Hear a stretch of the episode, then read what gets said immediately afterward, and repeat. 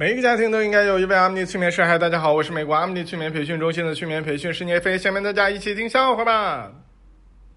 小明的女朋友和自己的同事在那块聊天儿，他同事跟小明的女朋友说：“你如果是想看小明有多爱你的话，你就看看他在别的人面前提起你的时候的样子。”小明的女朋友笑了笑说。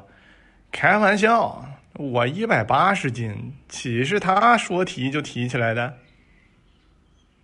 小明坐车的时候，发现有一个小偷一直盯着他的包，他就打开自己的包数钱，半秒钟都不到就数完了。小偷立马下车了，不盯着他了。这个客户没前途啊！有一个人给小明介绍对象，说：“哎呀，我们那边有一个女生啊，才华横溢呀，家境超级优越，刚从美国留学回来，她父母那可真是通情达理啊，而且她自己啊，厨艺又好，性格又好，你想不想见一下？”小明说：“不见。按你这么形容的话，我觉得她不太漂亮啊。”那个人说。你这怎么说话呢？怎么能说她不太漂亮呢？她那是太不漂亮，要不然能有那么多优点吗？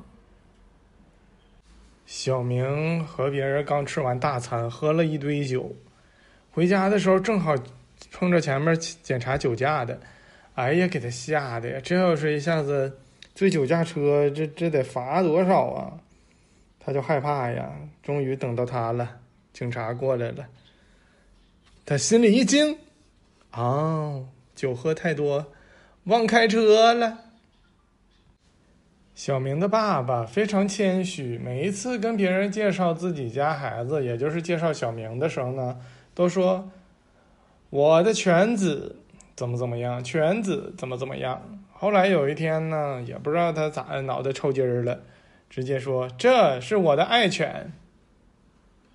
小明也习惯说比较尊称，他他妈呀，他管他妈叫老母，但是他不知道他爸叫啥，难道叫老公？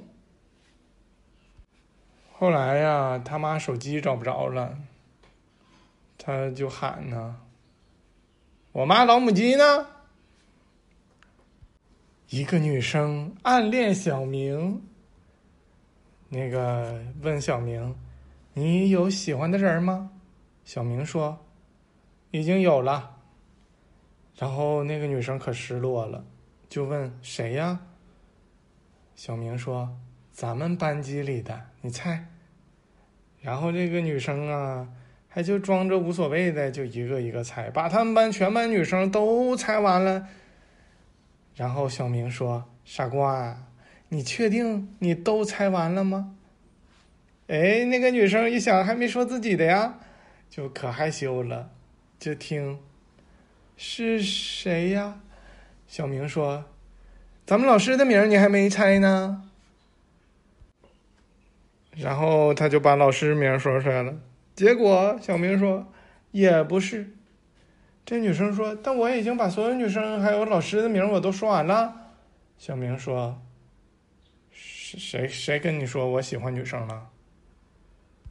网吧里查身份证，小明非常机智的就躲到了卫生间里边。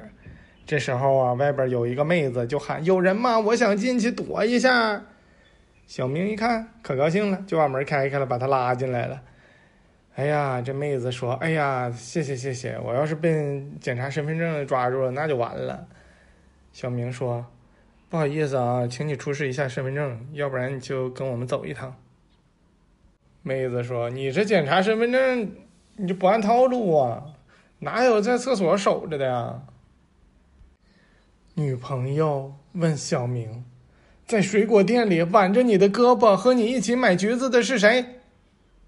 小明说：“你误会了。”女朋友说：“啊，我误会什么了？我们买的是橙子，不是橘子。”啊，误会了，那就没事了。小明，你起来说一下，为什么那个泰戈尔，他的名字后边写着一八六一杠一九四一。小明说：“呃，这个是泰戈尔的手机号码。”老师说：“那中间的杠啥意思啊？”小明说：“那是他不想透露自己个人信息。”小明特别喜欢看古装片儿，特别是那种带点穴大法的那种。哪块出血了呀？在那伤口周围点几下子，哎，止血还止疼。有一天呐，邻居家的那只狗腿受伤了，小明过去就往它伤口周围点了几下子，哎，还真灵！你看那狗跑起来可快了。嗯，小明受伤了，那么你们说我是给他去点穴呢，还是去给他催眠止疼呢？非常感谢大家的收听，我们下次再见。